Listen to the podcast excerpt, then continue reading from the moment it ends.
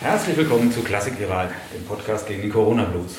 Mein Name ist Arndt Kobbers und ich freue mich sehr über meinen heutigen Gesprächspartner, den Geiger Michael Barnbäum.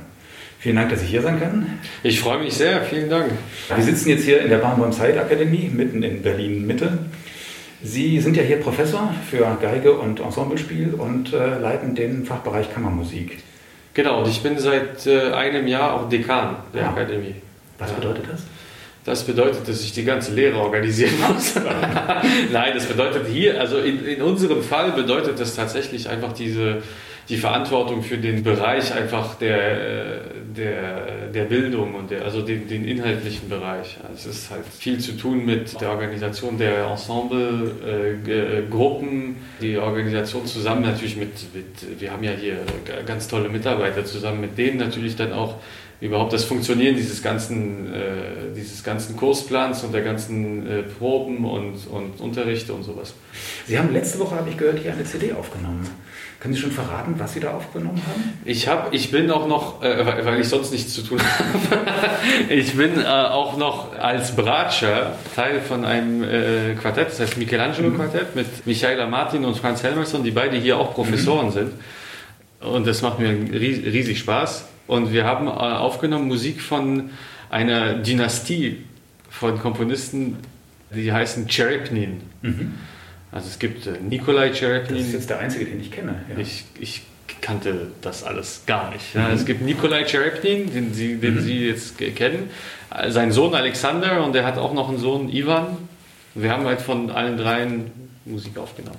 Es war, war für mich eine totale Neuentdeckung. Ich hatte das noch nie gehört äh, und ich freue mich immer für sowas, weil dann äh, man, immer wenn man neue, neue Sachen entdeckt, ist es immer diese, diese, diese spannende Geschichte, dass man dann irgendwie schon irgendwie nicht weiß, was es ist und wie, wie, es sich, wie es sich dann auch verhält, wie man sich daran gewöhnt, wie man das übt, wie man das probt, wie es dann am Ende klingt. So, es ist halt, halt äh, spannend. Ah. Ja, können wir gleich noch darauf eingehen. Ich würde gerne mal einen Blick in Ihre Biografie werfen. Wenn man, wenn man im Internet Ihren Namen googelt und bei Wikipedia guckt, dann steht da drin, dass Sie mit vier Jahren angefangen haben, Klavier zu spielen und mit sieben Jahren dann zur Geige gewechselt sind. War das auch so eine Abgrenzung gegen Ihre Eltern und Ihren Großvater? Also ich muss dazu sagen, natürlich Daniel Barenboim, Ihr Vater ist einer der berühmtesten Pianisten der Welt. Ihre Mutter, Elena Baschkirova, ist eine berühmte Pianistin. Ihr Großvater, Dimitri Baschkirov, war, ist letztes Jahr gestorben. Ne? Der ist vor, vor ein paar Wochen, der ist Vor einer Woche oder vor, ja, ja, der ist vor kurz. kurzem gestorben. Ja. Ja. Das ist sehr, sehr traurig. Ja. Ja, das war ja ein berühmter Pianist. Das sind alles, ja, das sind, genau, das sind alles Pianisten. Äh, ähm, dazu muss ich sagen, also es, es gibt ein paar Sachen, die ich dazu sagen muss. Äh, das erste ist, es war nicht irgendeine bewusste Entscheidung als Abgrenzung gegenüber diesem Teil meiner Familie. Äh, Wir sind nach Berlin gezogen und es äh, äh, hat sich ergeben, dass äh, äh, für, für, für Geigenanfänger einfach eine gute Lehrerin äh, äh, in Kontakt war.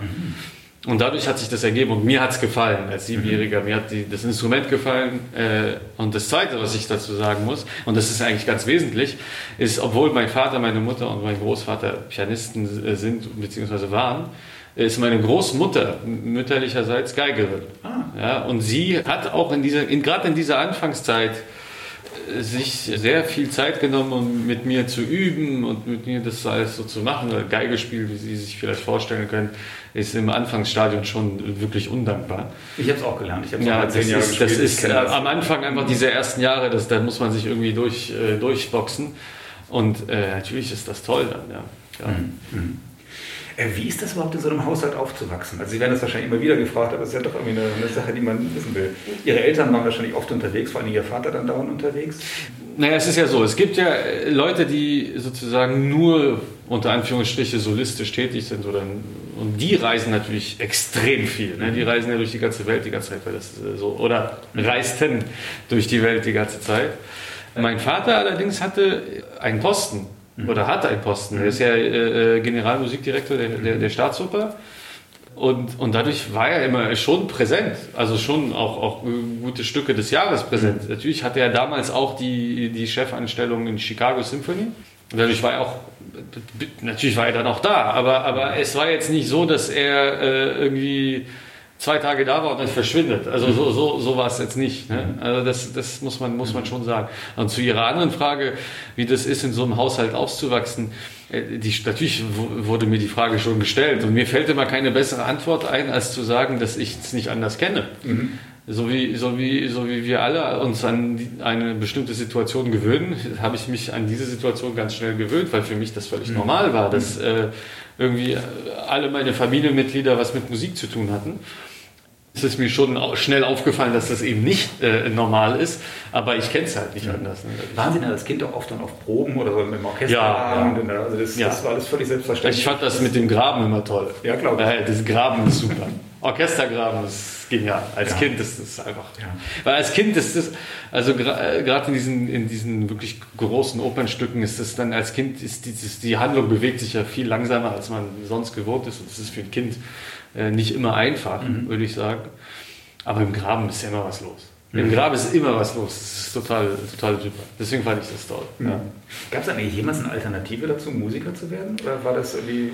Naja, es gibt, es gibt ja immer. Äh, Klar, wenn man so von Musik umgeben ist und. und ja, also man, man kann, also ich glaube, man kann äh, wirklich Musiker, also zum sozusagen Berufsmusiker, das ist, ein, das ist die eine Frage. Die andere Frage ist, ob man sich wirklich dafür hingeben möchte, also wirklich diese 100% äh, Hingabe, weil das ist die Voraussetzung, um überhaupt diesen wirklich schweren Weg zu gehen, damit es dann überhaupt klappen könnte. Und das ist ja dann noch nicht mal sicher. Ne? Also wenn es das Gefühl gibt, ah, ich könnte auch das andere machen, dann ist wahrscheinlich besser, man macht das andere, weil man dann, man dann äh, nicht wirklich diese, diese 100 äh, Einsatz, äh, die, die wirklich nötig sind. Also mhm. man muss ja, man muss ja um, um, um Musik zu machen, um überhaupt Kunst zu machen, aber um jetzt Musik zu machen, man muss ja jedes Crescendo oder jede, jede Phrasierung, das muss man alles so spielen, als ob es nichts Wichtigeres auf der Welt gibt. Mhm. Weil sonst klingt es nach nichts. Ne? Das kennen Sie ja auch, dann sitzen Sie da und denken sich, ja toll, aber was soll das? Ne? Oder noch besser, ja toll, aber warum? Ne? Und das, äh, äh um, diese, um, um, um diese Reaktion eben nicht zu bekommen, muss man sich komplett dem hingeben. Und, wenn, und, und, und, und das ist halt das auch, was, was so schwierig ist. Das ist, was auch den Weg auch so kompliziert macht. Aber natürlich, das war jetzt die Antwort auf die Frage, aber natürlich muss man auch dazu, dazu sagen, äh, äh, dass man natürlich immer trotzdem so weit realistisch sein muss, dass man sich natürlich immer auch ein bisschen umschaut, weil du weißt als 15-Jähriger ja nicht, was passieren kann. Mhm. Und trotzdem will man ja als Kind oder auch als Jugendlicher auch mal irgendwelche Sachen machen, wo die Eltern vielleicht keine Ahnung von haben. Richtig. Aber wenn sie Musik machen und sie haben dann wirklich um sich herum Leute, die eigentlich ganz tolle Musiker sind und eigentlich alles wissen, mhm. ist das nicht auch schwierig manchmal? Naja, das heißt halt, äh, das ist. das ist die äh, Kunst der Eltern dann wahrscheinlich. Die, das, äh, naja, das, ist, das ist der, ne? der Vor- und der Nachteil. Also mhm. sie, sie lernen eine Sache, in der sie beraten werden von den weltbesten Leuten oder unter den weltbesten Leuten. Ne? Das ist natürlich ein Vorteil. Das ist genauso ein Nachteil, weil sie natürlich genau wissen, egal was sie jetzt machen, das ist halt immer dieser Anspruch. Aber also ich habe es ich hab's, äh, immer als unterstützend äh, empfunden. Und ich glaube auch, so war das gemeint. Deswegen, äh, ja, aber man muss ja dann trotzdem irgendwie selber spielen. Das hilft ja alles, hilft ja alles nichts. Ich habe gelesen, dass Sie in Paris mal Philosophie studiert haben. Ja, genau. Also ich hatte, ich hatte, also ich im französischen Schulsystem, ich war ja hier im, im Lycée Français, im französischen Schulsystem hat man, hat, hatte man damals auf jeden Fall, jetzt bestimmt immer noch, im letzten Jahr Philosophie. Ja? Und das lief sehr gut. Mhm. Und ich habe mich dann entschlossen, erstmal in eine École préparatoire zu gehen in Paris. Das sind diese, es gibt ja diese Grande École. Mhm. Und um in diese Grande École reinzukommen, macht man zwei Jahre École préparatoire. Das ist einfach das, ich würde sagen, das ist das schwierigste Unterfangen, was, was, was, mhm. was man sich vorstellen kann. Mhm. Also ein total vollgepackter Stundenplan, ganz viele Bücher, Aufsätze, also in, in allen Fächern, Geschichte, Literatur, Philosophie, alles, alles, was es so in, in diesen Geisteswissenschaften so gibt. Und arbeiten, also so, also der eine Lehrer hat dann irgendwie am Anfang des Jahres gesagt, wenn, wenn ihr das richtig macht, müsstet ihr am Wochenende Zeit haben, um einen Film im Kino zu gucken. Und ansonsten ist am Schreibtisch und schreiben. Also so ein Jahr habe ich verbracht. Und dann habe ich gesehen, ich habe dieses Jahr auch geschafft mit sehr viel Mühe. Und dann habe ich mich dann doch entschlossen, für das zweite Jahr, anstatt da weiterzumachen, doch in die, in die Uni zu gehen und dann nur Philosophie zu machen. Da ist der Stundenplan dann ein bisschen, weil das ist dann auch kompatibler mit der Geige. Ne? Und das habe ich dann gemacht Äh, und dann, nach dem Jahr, musste ich äh, doch eine Entscheidung treffen, weil das mit dem, also das muss, irgendwann muss man ja den Schritt machen, diesen extra Schritt, wo man dann wirklich das Instrument nochmal äh, noch richtig in, äh, oft in die Hand nimmt und wirklich viel macht und so. Und dann, und dann musste, musste ich leider das aufgeben. Also mir hat, äh, mir hätte so eine Akademie wie die hier, natürlich, das wäre perfekt gewesen, weil das wäre genau das, was ich, das war das, was ich, was ich wollte. Ich habe es mir so ein bisschen so zusammengebastelt, wie es so kam, aber was wir hier machen, ist, was ich eigentlich machen wollte. Dann, dann ähm, sagen Sie doch einfach einmal, wie, wie, das hier genau funktioniert und was das Tolle ist hier an der Akademie. Ja, die Akademie ist besonders aus zwei Gründen. Der erste Grund ist, dass äh, wir sind ja gewachsen aus dem West Eastern Divan Orchester, was ja Musiker aus dem Nahen Osten beinhaltet. Und wir sind auch eine, eine, eine Akademie, die hauptsächlich Studierende aus dem Nahen Osten, aus den Ländern des Nahen Ostens haben. Das ist eine. Das andere, aber was, was, worauf ich das eigentlich da, worauf ich hinaus wollte, ist, dass äh, in, wir haben natürlich alle Fächer, die, die andere Musikhochschulen auch haben. Wir haben alle musiktheoretischen Fächer, musikgeschichtlichen Fächer, wir haben äh, den, den Tonsatz und alles. Wir, wir, haben, wir haben das alles, den Instrumentalunterricht, die Kammermusik, alles, was da so mitgeht. Aber wir haben auch Geisteswissenschaften. Wir haben Philosophie, wir haben Literatur, wir haben Geschichte. Das wird in, in, im Curriculum äh, integriert. Die Studierenden müssen das alle, alle belegen. Und das ist das, was mir wichtig war. Das äh, eben die Idee, dass man, dass man hier nicht äh, sozusagen hochspezialisierte Fachkräfte ausbildet, sondern dass man wirklich eine Gesamtbildung offeriert, die und diese Studierenden dann, wenn sie hier fertig sind, hoffentlich das in sich weitertragen und auch diese intellektuelle Neugierde beibehalten, das, die, das kritische Denken, diese ganzen Sachen sind eminent wichtig und die versuchen wir zu vermitteln.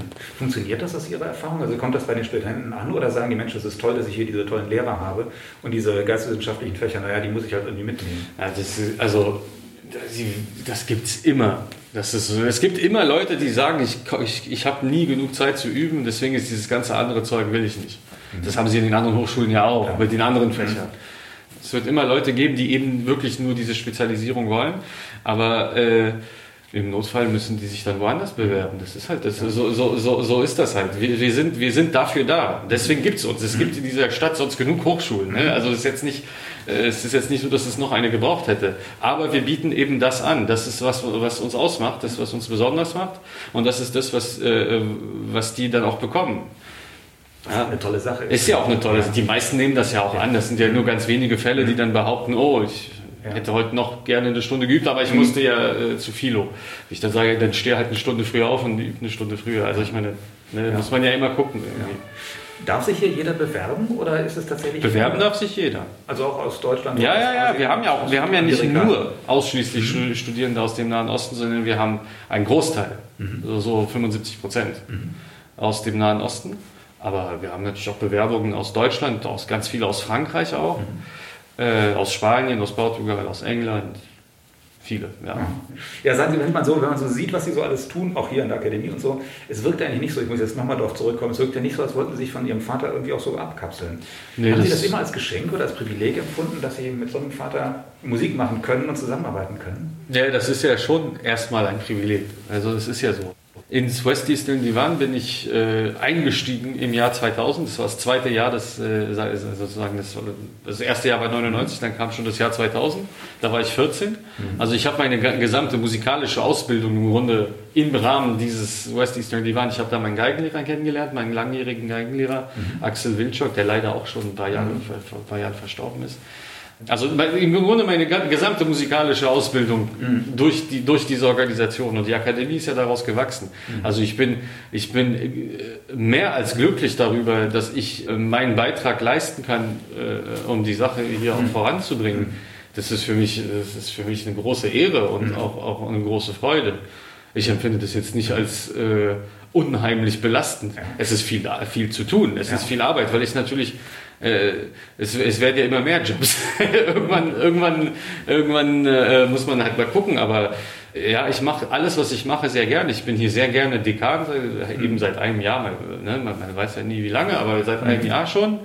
Ich unterrichte hier Violine, Kammermusik. äh, Ich, ja, ich, ich spiele selber natürlich, wenn ich wieder darf. Äh, Geige und Bratsche, äh, Konzerte, also Kammermusikkonzerte, Solokonzerte. Das macht alles, all das macht mir Spaß. All das ist viel, ist, ist viel für, für eine Person, aber es, es, es geht noch. Ja. Vor allen Dingen jetzt, wo man äh, sowieso nicht so mit Auftritten. Ja. Äh, ja. Und noch als ich unten an der Pforte war und gesagt habe, ich bin hier verabredet mit Herrn Barenboim, habe ich natürlich sofort dann gesagt, Michael Barenboim. Mhm.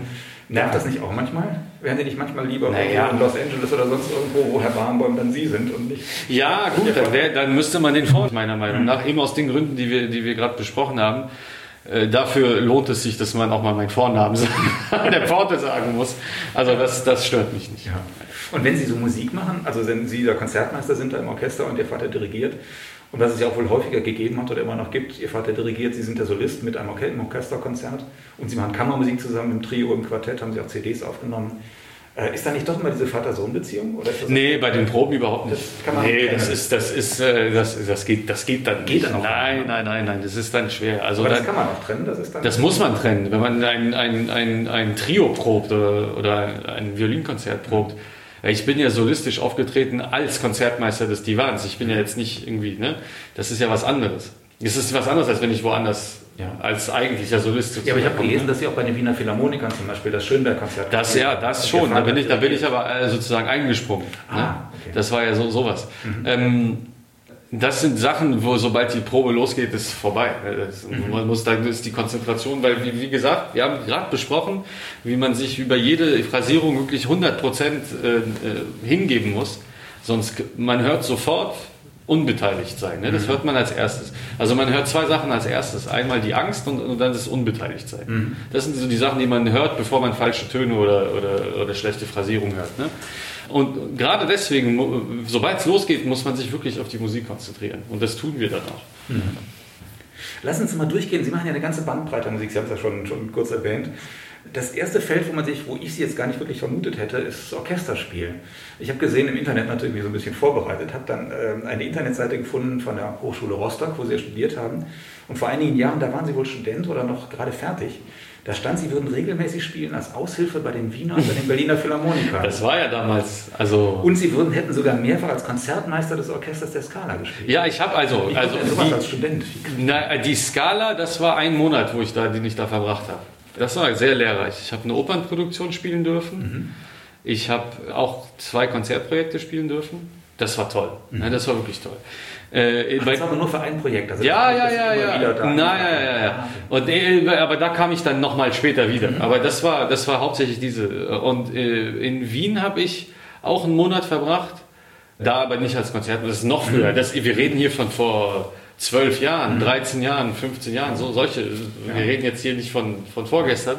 Wien, das war auch toll. Da habe ich äh, auch in einer Opernproduktion gespielt. Das war alles sehr lehrreich für mich. Weil ich, also, im Graben ist ja toll, hatten wir ja schon. Ne? Und wenn man selber spielt, auch äh, noch, noch, noch mehr. Und es war für mich sehr lehrreich zu sehen, wie so, ein- so ein Betrieb überhaupt funktioniert. Jetzt äh, im musikalischen Sinn, wie das, wie das äh, sich zusammensetzt, auf was man achten muss, wie man spielt. Das ist halt schon äh, spannend. Fand, fand, ich, fand ich ganz toll. Ja. Ja.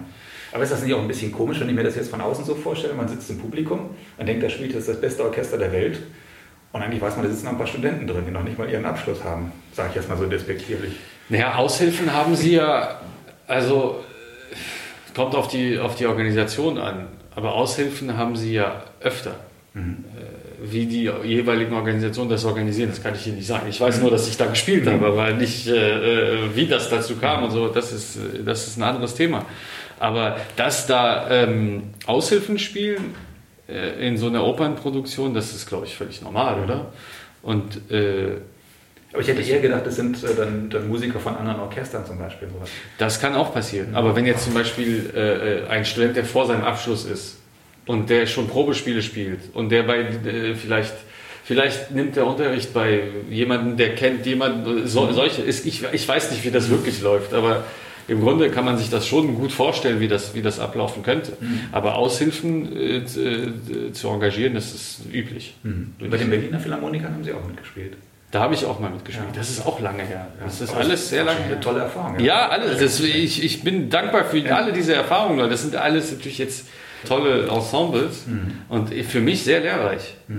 Ja, und dann sind Sie beim äh, West Eastern Divan Orchestra. Seit 2003 sind Sie der Konzertmeister. Genau, genau. Warum sind Sie da immer noch dabei? Das ist doch eigentlich ein Studentenorchester. oder? Das ist kein Studentenorchester. Das ist eine, das ist, das ist eine Falschinformation, die Sie da haben. Das ist auch kein Jugendorchester, wie Sie an mir schon erkennen können. Das, ist, äh, das war vielleicht mal ein Jugendorchester, aber dann sind die Leute älter geworden. Das, äh, Im Unterschied zu Jugendorchestern haben wir keine Altersbegrenzung und wir, wir, wir haben, die Mitglieder sind in dem Sinne nicht fest, aber sie sind, sie kommen immer wieder. Also es gibt einen Kern. Ja. Das ist das, das Orchester konnte dadurch auch an Qualität gewinnen und wachsen und, und, sich, und sich auch so etablieren, weil wir eben kein Jugendorchester sind, das äh, 25-Jährige noch nimmt und 26-Jährige schon ausschließt. Ja, da sind auch ein paar ältere, so wie, ja gut, ich, ich bin jetzt nicht alt oder so, aber, ne, aber es sind ja, natürlich sind von uns, von unserer Akademie auch viele Studenten spielen damit, aber es sind auch sehr erfahrene Musiker aus vielen Orchestern und Leute wie ich. Ja, also ich meine, das ist, ähm, das, es ist kein Jugendorchester. Naja, aber es stimmt, es hat dadurch natürlich eine ganz andere Qualität. Und das Orchester- Deswegen klingt das auch nicht, das klingt ja auch nicht wie ein Jugendorchester. Das stimmt. Und dann haben Sie vor kurzem noch ein Ensemble gegründet, das äh, West Eastern Divan Ensemble, genau, da, da ging es darum, ja, das hatte mehrere Gründe. Ich mag, ich mag ja diese kleine Kammermusik, also klein, wir waren jetzt acht der, auf der Tournee, also so klein waren wir jetzt auch nicht. Aber ich, äh, das, ich mag das Repertoire und, ich, und die, ich, ich mag unsere Musiker sehr gerne, ich spiele gerne mit denen. Da dachte ich, das wäre doch schön in einer intimeren Besetzung sozusagen, wo das Publikum auch einen intimeren Kontakt zu den jeweiligen weil wenn man, äh, Sie kennen das bestimmt, wenn man, im, äh, also Sie kannten das bestimmt, wenn man, äh, wenn man im Konzert sitzt und man guckt ein, auf ein Orchester, dann sieht man eine Masse an Menschen. Ne? Also es ist einfach wie, wie man, die- die Wahrnehmung. Und wenn Sie auf, auf ein Oktett gucken oder noch mehr auf ein Sextett, dann sehen Sie viel mehr die einzelnen Musiker. Und es ging, es ging mir darum, einfach die, die sozusagen unsere Qualität auch in dieser Hinsicht äh, auf die Bühne zu bringen. Das war das eine. Und das andere ist, wir konnten dadurch eine Reise jetzt zum Beispiel in die USA machen, wo wir in Städte gespielt haben, die ganz ehrlich, das Orchester wird dann wahrscheinlich nicht hinfahren. Ja. Das sind, also wir können da auch ganz andere, ganz andere Orte bespielen durch unsere, unsere, unsere Größe. Also es war, war, war, war für mich eine tolle Erfahrung. Ja, ja.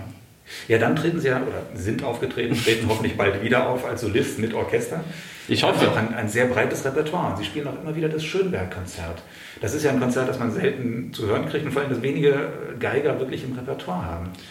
Ja, das hat, mögen Sie das? das hat ist wieder Gründe. Sehr spröde, sehr schwer, sehr... Also ich finde ja nicht, aber, aber, aber gut. Ne, Also, also das ist, da gibt es mehrere Sachen. Das eine ist, es gibt Gründe, warum das äh, so wenige im Repertoire ha- haben. Und das, der erste wirklich und einfachste Grund ist, dass das Stück wirklich, wirklich schwer zu spielen ist. Wenn man das nicht äh, in jungen Jahren lernt, also wirklich mit äh, im Studium, also wenn man das nicht wirklich äh, sich die Zeit nimmt, um das richtig zu lernen, es ist so schwer, dass man später, wenn man, da, wenn man dann schon im, im, in, in der Karriere ist, einfach, es ist wirklich dann fast unmöglich, weil man muss neue Griffe lernen, man muss, es ist, man, es gibt Sachen in dem Stück, die, die kann man, äh, die, die, da braucht man Tage für, um zwei Takte zu spielen und das ist immer noch im halben Tempo. Also es ist so schwer. Ja? Also es ist wirklich, man muss, man muss sich wirklich da, da, da reinfinden. Ich liebe dieses Stück, aber ich, ich, ich, ich bin auch ein, ein, ein großer Liebhaber von Schönbergs Musik. Also äh, für mich, äh, für mich ist da nichts Sprödes dran. Das ist für mich sogar sehr, sehr expressiv und sehr farbenreich. Also ich, ich, ich finde schon, dass äh, was klassische Moderne angeht, ist das eins der, eins der wichtigsten Werke für, die, für, die, für, für diese Gattung.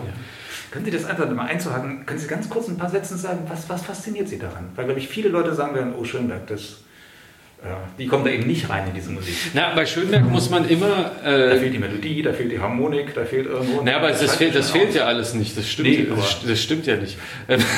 Also Schönberg hat immer melodisch geschrieben. Aha. Ob, ob er tonal, freitonal, zwölftonal oder sonst wie tonal geschrieben hat, es ist immer Melodie drin. Das ist eine. Das andere ist die Zwölftontechnik, die jetzt bei das ist das, das, das Stück ist ja ein reines Zwölftonwerk. Die Zwölftontechnik erlaubt ihm Werke die, äh, zu schreiben in, in, in größerer Form, weil diese freitonalen Stücke, die sind ja oft sehr kurz gewesen oder sie haben Stimme und Geschichte und dadurch konnte man sie länger machen. Aber durch die Zwölftontechnik hat er die Möglichkeit bekommen, so groß angelegte Werke zu schreiben und hat dann auch angefangen, Formen zu schreiben, die, sozusagen älter sind. Ne? Weil, äh, dann gibt es Variationen für Orchester, angelehnt an Brahms. Ne? Violinkonzert, Klavierkonzert, solche Sachen. Zwei Streichquartette in viersätziger Form, ganz klassisch. Also angelehnt an Mozart und Beethoven. Mhm. Und vor allen Dingen an Mozart und an Brahms. Das ist die eigentliche Sache bei, bei, bei Schönbergs Zwölftonphase. Es ist gleichzeitig nach vorne gerichtet, aber gleichzeitig es, ist, es nimmt die ganze Tradition der Musik von hier in sich auf. Und das ist, ist er war immer sehr, sehr, er war sich immer sehr bewusst dessen, aus welcher Tradition heraus er die Sachen geschrieben hat. Der hat sich auch nie als Revolutionär oder sowas bezeichnet. Das waren immer die anderen. Er hat gesagt, der einzige Revolutionär ist Richard Strauss. Ne? Ich nicht, hat er gesagt. Also er, für ihn, das war alles eine, eine, rein, eine rein logische Entwicklung der, der, der, der Musiksprache. Aber dadurch ist sie nicht unmelodisch oder nicht unharmonisch. Es ist einfach, es ist einfach ein, es zugrunde, dem zugrunde liegt einfach ein, ein, ein verändertes äh, System. Aber es klingt, mhm. wenn Sie die Melodien alleine spielen, das, also das ist äh, absolut melodisch. Mhm. Würde ich sagen. Aber ich verstehe, dass das äh, schwer zu greifen ist. Mhm. Es ist auch ein bisschen das Image. das muss man auch sagen. Also es ist halt äh, äh, ja. Trotzdem ist es natürlich auch eine ganz andere Musiksprache, eine andere harmonische Sprache vor allem als genau, genau. oder Beethoven. Ja, ja, klar, es ist eine andere harmonische Sprache, das ist doch selbstverständlich. Mhm. Aber das ist ja, äh, das ist ja auch bei Bartok so. Klar. Auch schon. Und da äh, behauptet das keiner.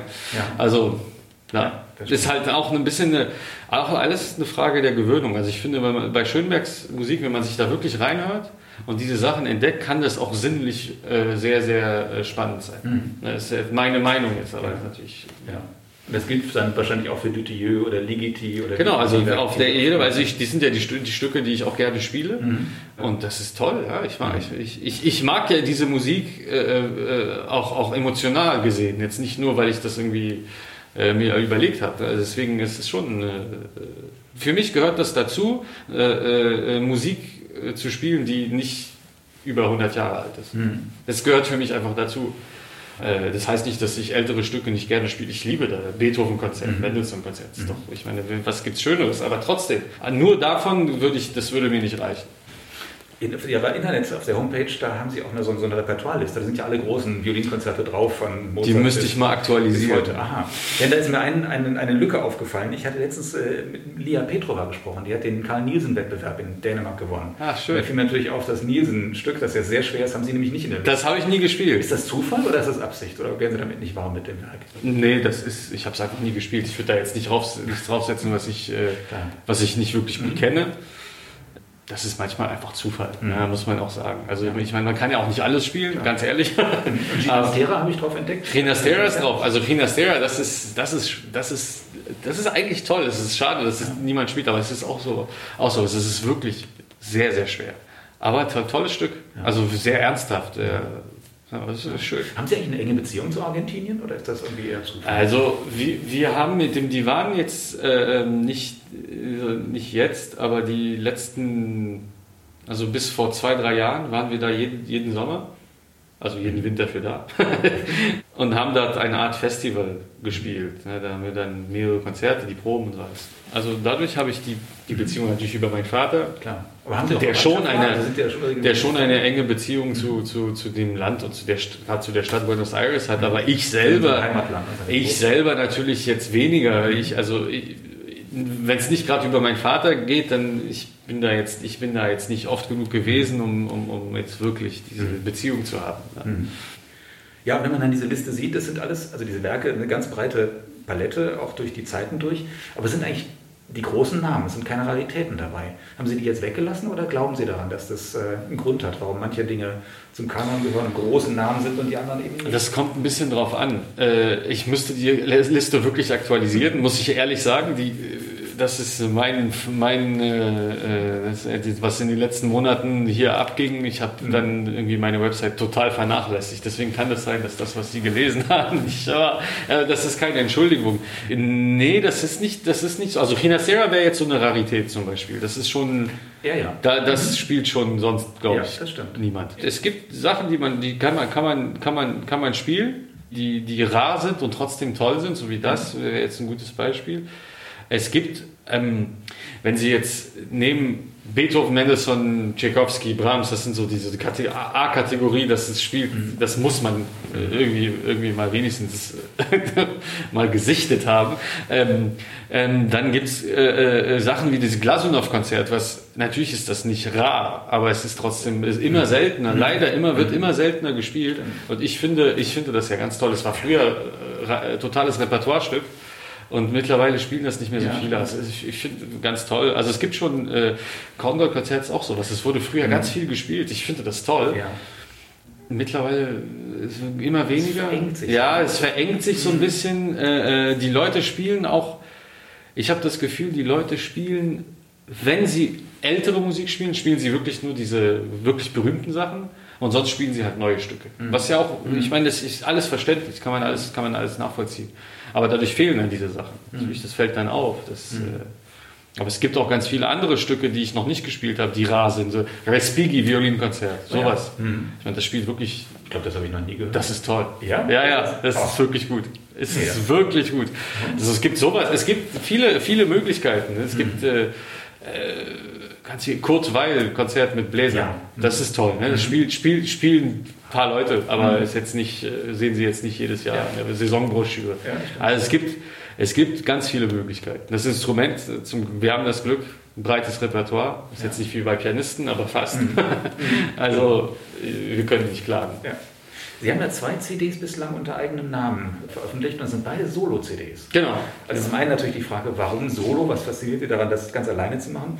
Und zum zweiten noch die Frage, sind ja ganz ungewöhnliche Programme, wo Sie dann tatsächlich äh, Bach und Paganini und Tartini mit kombinieren mit Boulez und Charino und... Äh ja, genau. Also die, be die beiden Programme haben, äh, sind, äh, haben völlig verschiedene äh, mhm. Programme, aber sie haben eins... quer durch die Bank genau, sie haben eins gemeinsam. Mhm. Also es ist sozusagen die Idee, dass man ein äh, ein äh, bei der Tartini, Sciarino, Paganini, Berio, da geht es darum, ging es mir darum, dass man ein, sozusagen diese italienische Violinmusik beleuchtet und man, man sieht einfach diese, ähm, diese Teufelstrellasonate von Tartini, diese berühmte, dieses, dieser Gestus, von diesem besessenen Geiger, vom Teufel besessen, das ist geblieben bis heute. Das heißt, die neue Musik für Geige in Italien äh, hat diesen mhm. teuflischen, immer, das ist immer irgendwo da, ne, in, in ja. der Tradition. Und das fand ich spannend bei dem Programm. Mhm. Und das ist ganz anders zu dem anderen. In dem anderen, da war es so, also ich wollte, ich, die, die Ausgangslage war, äh, Boulez en Thème 1 und 2 aufzunehmen. Also das Solowerk und das Werk mit Live-Elektronik. Und ich, ich habe überlegt, was dazu am besten passen würde. Ich fand, ich finde, Boulez war ein genialer Bartok-Interpret. Mhm. Also ich, ich habe sogar eins von diesen Scala-Konzerten, habe ich ein Bartok-Programm mit ihm gespielt. Oh ja. Und das war wirklich großartig. Mhm. Deswegen habe ich gedacht, auch, das ist auch ein großer Einfluss auf seiner Musik, deswegen habe ich gedacht, die Bartok-Sonate würde dazu gut passen. Und wiederum die Bartok-Sonate sehr angelehnt an, an die Bach-Sonaten, weil im Grunde fast alle jede Musik für Solo-Violine angelehnt an die Bach-Sonate ist, aber in dem Fall wirklich auch, auch deutlich hörbar und, und, und äh, auch, auch, auch so gewollt. Mhm. Deswegen habe ich dann eine Bach-Sonate ausgewählt und so ist dieses Bach, Bartok Boulez, dass die noch alle mit B anfangen, war, war noch nett. Äh, und so ist das halt entstanden. Das sind halt diese, diese Gedankenwege. Also mir, mir geht es bei beiden Programmen aber darum, dass man eben diese Verknüpfungen sieht. Mhm. Also dass man diese Sachen nicht als unterschiedlich nur wahrnimmt, mhm. sondern in den, obwohl sie sich natürlich sehr stark unterscheiden, trotzdem Gemeinsamkeiten zu hören sind. Und die sind nicht nur intellektuell äh, äh, äh verständlich, sondern die sind tatsächlich hörbar und wahrnehmbar. Mhm. Und ich glaube, das hört man schon. Ja, ja. Also ich hoffe es. ja, und trotzdem glaube ich, ist es für viele Hörer auch so ein schwerer Tobak. Ja, das ist also da ist nichts davon, was man jetzt so mal nebenbei. Also nebenbei nee, also gerade die äh, äh die, die, die, die italienische CD ist, die ist hart. Also schon, das ist schon, das ist schon ich habe das Programm dann in Rezitals auch oft gespielt und ich glaube, da kam das immer super an. Das ist sehr, sehr virtuos. Das ist aber auch was anderes. Man das ist was anderes. Man sitzt da und hört, ne, genau. Mhm. Und das ist sehr virtuos und man, man, hat, man, man guckt sich einen an, der sich da irgendwie die Finger wund spielt. Ja. Und das ist halt irgendwie schon toll. Ja. ja. Ich verstehe das, ja klar. Das ist als Aufnahme schon schwierig auch als Ganzes zu hören. Das würde, ich würde das auch nie selber als ein Ganzes, ich würde das dann in Stücken mhm. hören. Sehen Sie das auch ein bisschen als eine Verpflichtung, was für die Musik von heute zu machen? Oder ist das nur eine ästhetische, dass Sie einfach sagen, das ist tolle Musik, die möchte ich spielen? Also, ist, also ich finde das schon, also ich finde, ich finde das schon wichtig, aber, aber äh, es ist, gefällt mir auch klar. Mhm. Also ich, ich, ich, ich Natürlich finde ich das auch ästhetisch äh, äh, toll und wichtig. Ja klar, nicht alles. Ne? Es ist ja nicht alles gut. Mhm. Äh, im, Im 19. Jahrhundert war auch nicht alles gut. Mhm. Also ich spiele gerne, äh, ich spiele gerne äh, neuere Musik und ich, ich, ich spiele sie auch gerne in, in äh, sozusagen in direktem Kontakt mit, mit, mit älterer Musik, die, die, die wir alle lieben und schätzen. Ich finde, dass die, diese Spannung ist, ist, ist wichtig. Also man, dass die, dadurch werden die älteren Stücke hört man, die hört man dann neu, man hört sie auf andere Art und Weise, sie leben neu auf. Und die, die neuen Stücke verlieren etwas von ihrer Abschreckung. Ja. Ne? Das, dadurch werden sie in eine Tradition integriert, so wie jetzt mhm. äh, die, die, die Sciarino-Kapricen. Wenn man die so alleine hört, denkt man so, was, was ist jetzt los? Aber wenn man die zusammen mit sechs Paganini-Kapricen hört, mhm. fällt einem dann schon auf, dass es in einer, und das nimmt dann sofort diesen, diese, diese Angst weg. Also ja, es ist äh, in beide Richtungen ja, funktioniert das, finde ich. Ja. ja, das stimmt. Dann nochmal die Frage, warum spielen Sie so gerne Solo? Also komplett ohne Ach so, ohne äh, ja, ich, ich, fand, ich fand jetzt in dem Moment diese Repertoire-Ideen einfach toll. Mhm. Ich, ich glaube, es muss jetzt nicht äh, auf immer und ewig so weitergehen. Also irgendwann dürfen ja auch andere Menschen mal mitmachen. Aber, aber, äh, aber jetzt in diese, für diese zwei Projekte fand ich das schon. Gerade bei dem Italienischen macht das ja Sinn, weil das ja wirklich so dieses auf die Geige, also auch das, auch das eigentliche Instrument aus, äh, war schon. War schon aber mögen Sie das auch, dass Sie den Abend komplett selbst im, im Ja, ich finde das haben? gut, ja. Das, also macht, das macht, äh, das ist irgendwie die, es ist, ist diese Intimität auf der Bühne, das ist ja maximal intim, das ist, man ist allein. Mhm. Das ist ja sogar Corona-tauglich. Mhm. Äh, äh, das ist, ähm, ich finde das spannend und ich glaube, im Publikum hat man auch dieser, dieser Fokus auf dieses eine Instrument.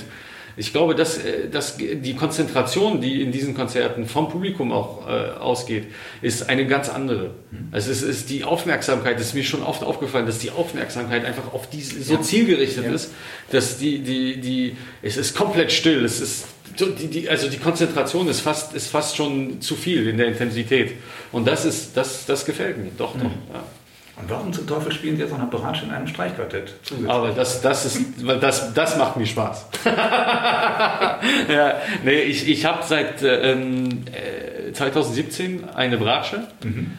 Es hat alles damit angefangen, dass wir hier Piero Lunaire machen wollten und das mhm. ist ja für einen Spieler äh, äh geschrieben. Oft wird das mit zwei gemacht, das ist eigentlich Quatsch. Mhm. Weil für drei Bratschen nur mal jetzt noch ein extra. Also, genau. Und da habe ich gedacht, na komm, dann lerne ich das mal richtig. Ich hatte äh, äh, einen Monat frei und habe in dem Monat wirklich jeden Tag langsam wirklich diese Übungen und diese, so langsam diese Stücke gespielt auf Bratschen, damit ich wirklich, und ich, ich habe sofort einen, einen, einen, würde ich sagen, einen privilegierten Zugang zu diesem Instrument, mhm. äh, also rein emotional gesehen, äh, verspürt. Ich, mir macht es immer Spaß, Bratsche zu spielen. Wenn ich Rezital spiele, habe ich oft ein Stück oder mehrere mit Bratsche. Also nicht nur mit Geige, sondern dann auch im Wechsel. Mhm. Das äh, macht mir Spaß und deswegen, als dann die Möglichkeit war, es wäre ja nicht möglich, wenn das so ein Vollzeit-Streichquartett wäre, weil dann da, da, da ist dann selbst bei mir irgendwann mhm. einfach der Tag zu kurz. Mhm. Aber so projektweise da äh, mitzumachen, es macht mir riesig Spaß mit diesen tollen Musikern, mhm. die einfach großartig auch zusammenspielen und, und von denen ich auch sehr viel lernen kann. Mhm. Das, ist, das macht Spaß. Aber das machen Sie schon mit Ambition, also das Michelangelo String Quartett. Ja, Konzert und Sollkonzert. Naja, das ist wahrscheinlich, man, man, also man macht das ja nicht nur jetzt um, um äh, jetzt um nur zu Hause rumzusitzen. Mhm. Natürlich will man dann auch, auch spielen. Und äh, wir proben viel und mhm. wir machen schon, ja. Sie haben alle viel genug zu tun. Und genau, deswegen kann es jetzt nicht das ganze Jahr lang mhm. gehen, aber schon, wir wollen mhm. schon spielen. Ja, klar. Ja. Sagen Sie, stimmt das wirklich? Ich habe gelesen, dass Sie jeden Tag eine Stunde Tonleitung und Doppel, Doppelgriffe und Etüden und sowas spielen. Ja! Oh! Bonjour! Attention, le micro est allumé. C'est... Je dérange. Tu, tu, tu, restes là, toi Non, noch fünf Minuten. Ah? Fünf Minuten, dann sind wir fertig. Ich weg. Mach nicht. Ouais, je, je... Lass du die zwei Minuten raus. Klar, klar. Vorsicht, Kabel. Ja, ja, ja. Seconde. Ja. Ça va Oui, c'est comme ça que, que vous étiez content hier. Hein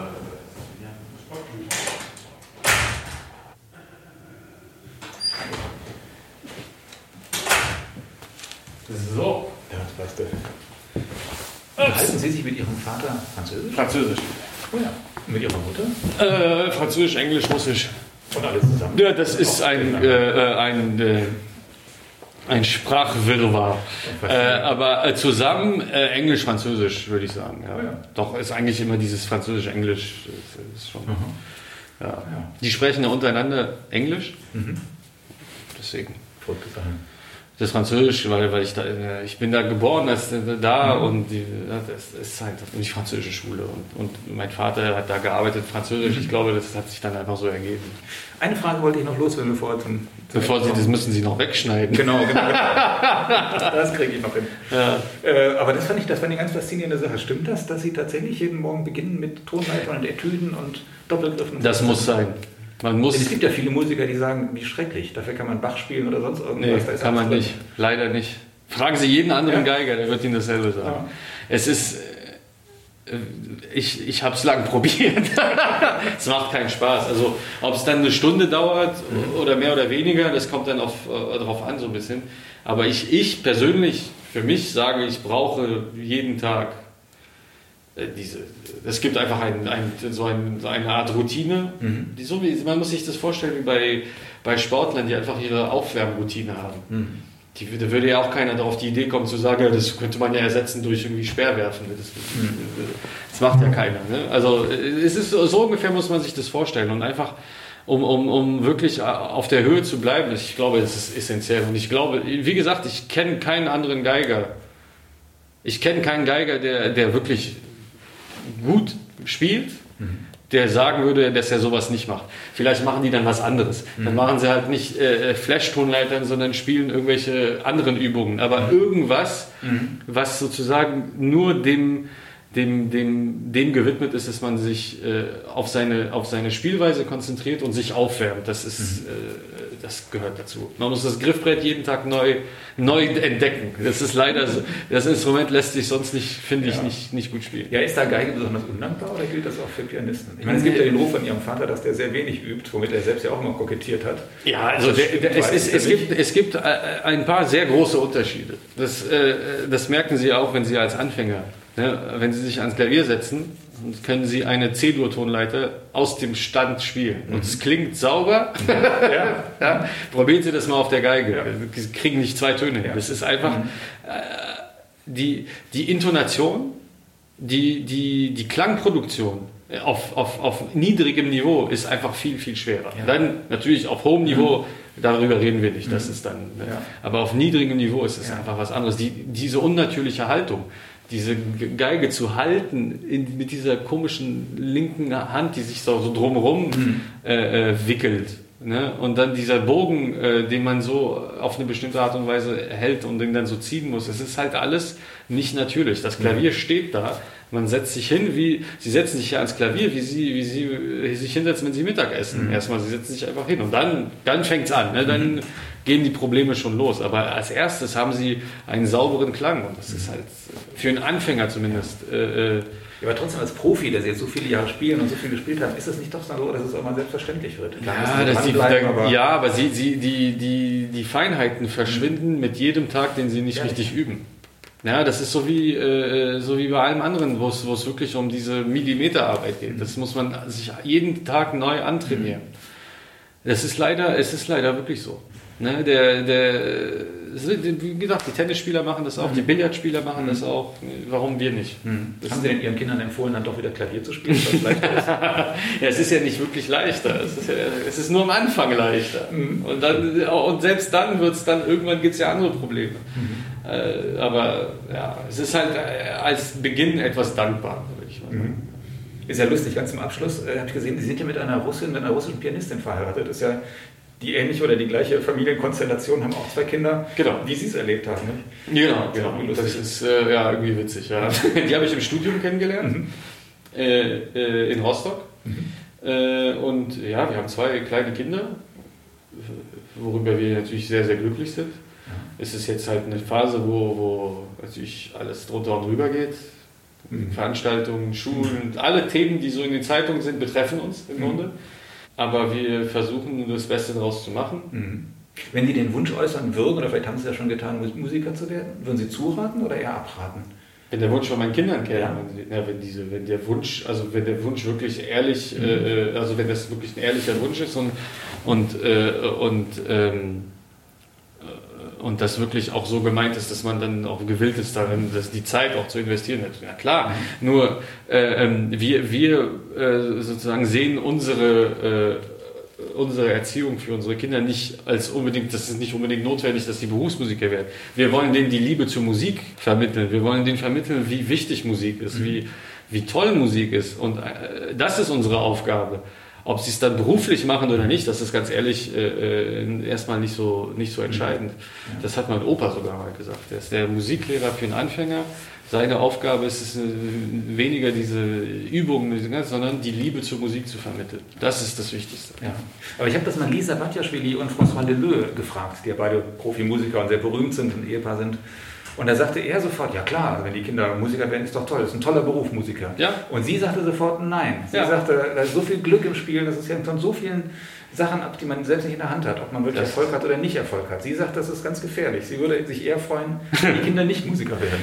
Also sie haben natürlich beide recht. Das ist lange her. ne? Ja, Sie haben natürlich beide recht. Das ist halt, äh, äh, es gibt für jeden, der es schafft, natürlich gibt es viele, die es nicht schaffen. Das ist halt ein gewisses Risiko. Ich glaube, es- das Wichtigste daran ist Selbsteinschätzung, zu wissen, wie gut bin ich wirklich. Ja, ist das, was drum, um mich herum auch dasselbe macht, so gut wie ich, besser als ich, schlechter als ich, habe ich eine Chance.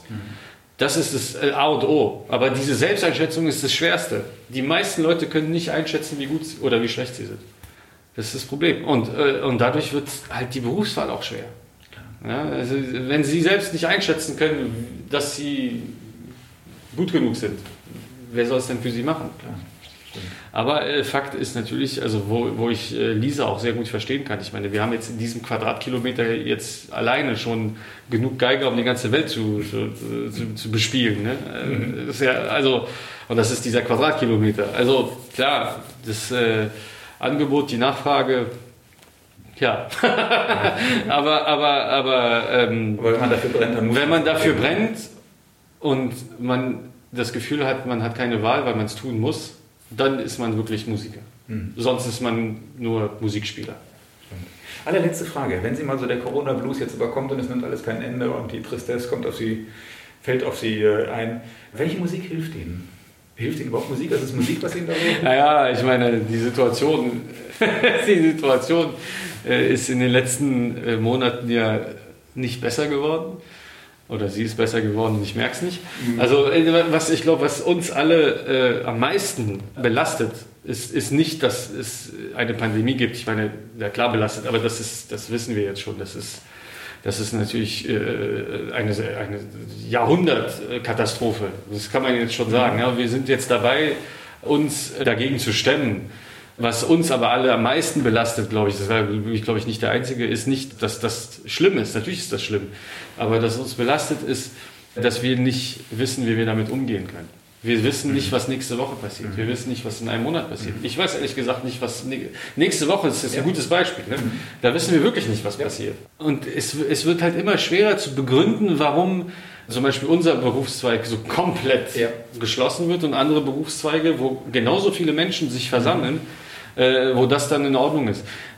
Das sind halt alles Sachen, die verstehen, die versteht, die verstehen die Leute nicht. Und äh, warum ich jetzt mit ihnen rausgehen kann und mir einen Kaffee holen kann und vor dem Café stehen kann, aber warum ich nicht, mich da nicht hinsetzen darf mit dem gleichen Abstand zu ihnen, solche Sachen, das sind einfach Sachen, die, die, die sind erklärungsbedürftig, zumindest so. Äh, Und ich, ich, äh, ich bin, ich bin, würde ich sagen, äh, nicht unter den Waghalsigen. Ich bin schon vorsichtig. Ich trage immer Maske. Ich halte immer Abstand.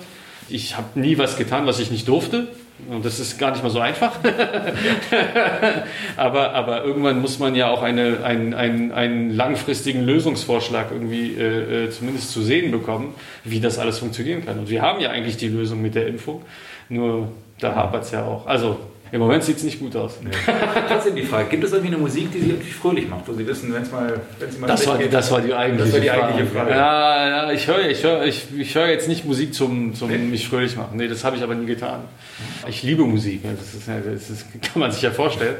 Aber jetzt nur zum irgendwie mich ablenken, das, das, funktioniert, das funktioniert bei mir nicht. Auch keine, Musik- keine Musik, die irgendwie so, so Mut gibt oder sonst wie, die Sie aufbaut, wenn Sie sagen, oh, Die die Stimmung etwas besser macht. ja?